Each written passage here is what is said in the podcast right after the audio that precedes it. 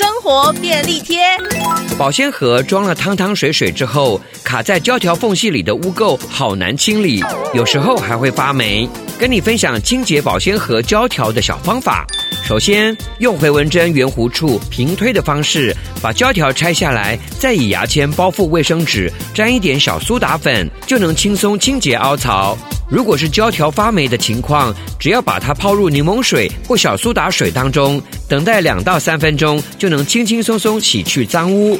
不过也提醒大家，塑胶保鲜盒的使用年限大约只有三年，保养得再好，还是要定期更换，才能照顾家人的健康哦。